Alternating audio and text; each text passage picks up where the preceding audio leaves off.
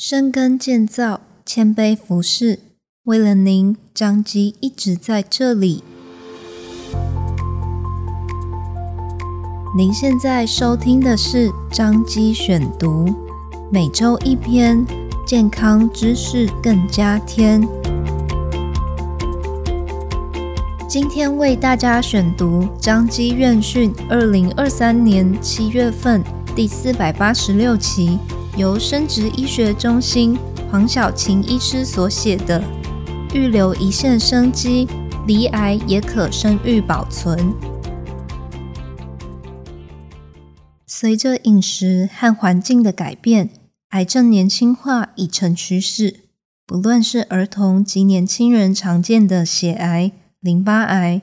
或是女性盛行率最高的乳癌、大肠癌。即使不是原发于生殖器官的疾病，经化学治疗或放射线治疗后，仍可能对于生育功能造成极大的损害。以乳癌为例，相关研究指出，小于四十岁的女性经化疗后，有二到六成的患者会停经；大于四十岁的女性，停经几率更是超过八成。所幸受益于预防保健的推广及就医普遍性，早期发现、早期治疗，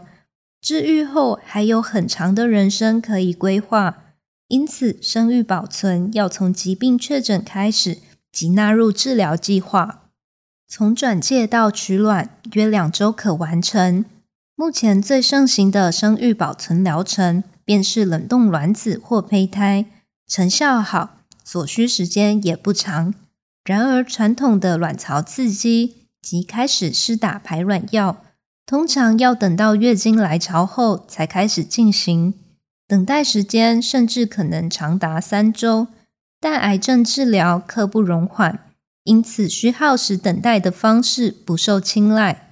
近年来的研究，专家发现，不论在生理周期的哪个时间点，随时都可以开始施行卵巢刺激，而且所取的卵子数目和品质和一般传统周期的取卵结果相当。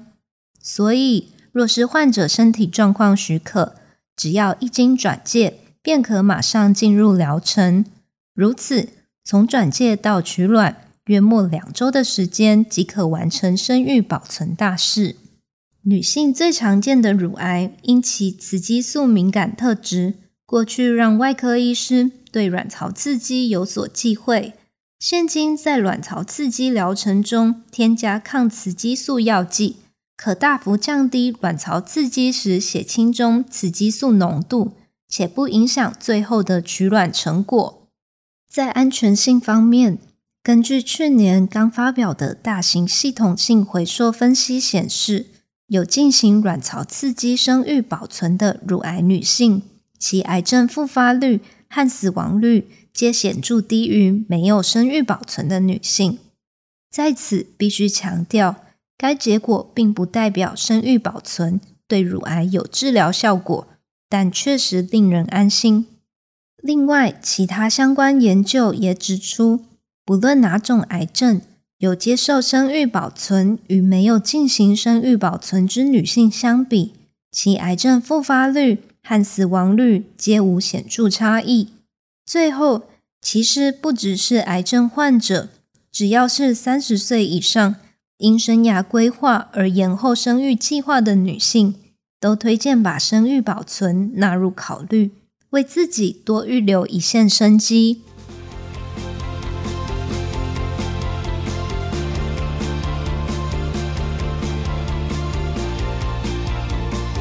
感谢您的收听，玩狗带地办的哟，